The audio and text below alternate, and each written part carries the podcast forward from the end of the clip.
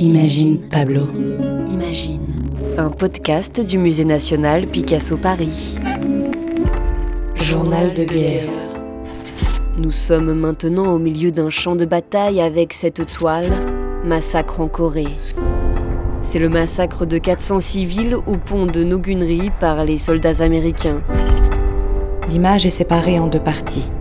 À gauche, les innocents civils et à droite, les forces armées. En arrière-plan, un village brûle au cœur d'un paysage dévasté. L'image est dure à voir, c'est une réalité violente. La peinture n'est pas faite pour décorer les appartements.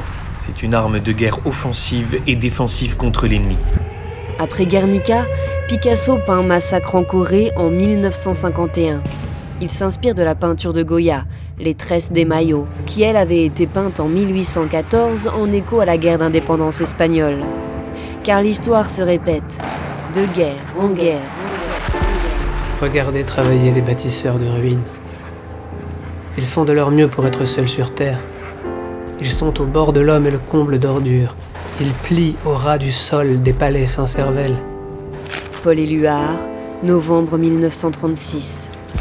On s'habitue à tout, sauf à ces oiseaux de plomb. Sauf à leur haine de ce qui brille, sauf à leur céder la place. Que l'homme délivré de son passé absurde dresse devant son frère un visage semblable et donne à la raison des ailes vagabondes. À chaque fois, des artistes sont là pour représenter des horreurs guerrières que personne n'oublie. Les artistes ne dénoncent pas une guerre, mais ils dénoncent toutes les guerres. Je dénonce le détournement de la technologie au service des meurtres de masse. La souffrance des non-combattants n'est plus un dommage collatéral, mais une véritable stratégie. Regardez, dans le massacre en Corée, Picasso peint avec un style à moitié expressionniste et à moitié cubiste. Deux groupes de personnes sont face à face. D'un côté, un groupe de femmes et d'enfants nus sans défense et effrayés, et de l'autre côté, des soldats au corps de cyborgs médiévaux robotiques, les braquant avec des armes venues de toutes les époques épées, fusils, armes d'assaut.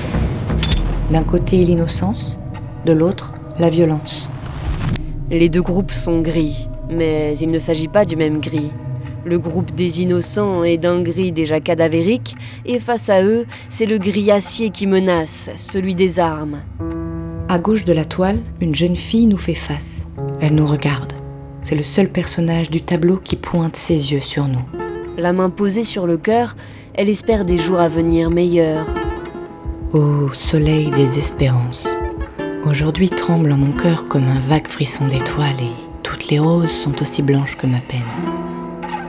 Si je meurs, laissez le balcon ouvert.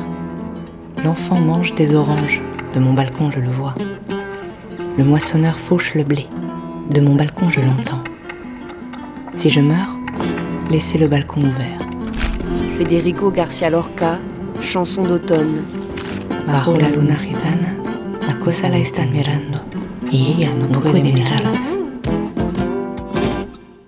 Un podcast réalisé et conçu par Pauline Coppen et Elsa Denac. Avec les voix de Grégoire le Prince Ringuet, Étienne Monet, Elsa Denac et Pauline Coppen.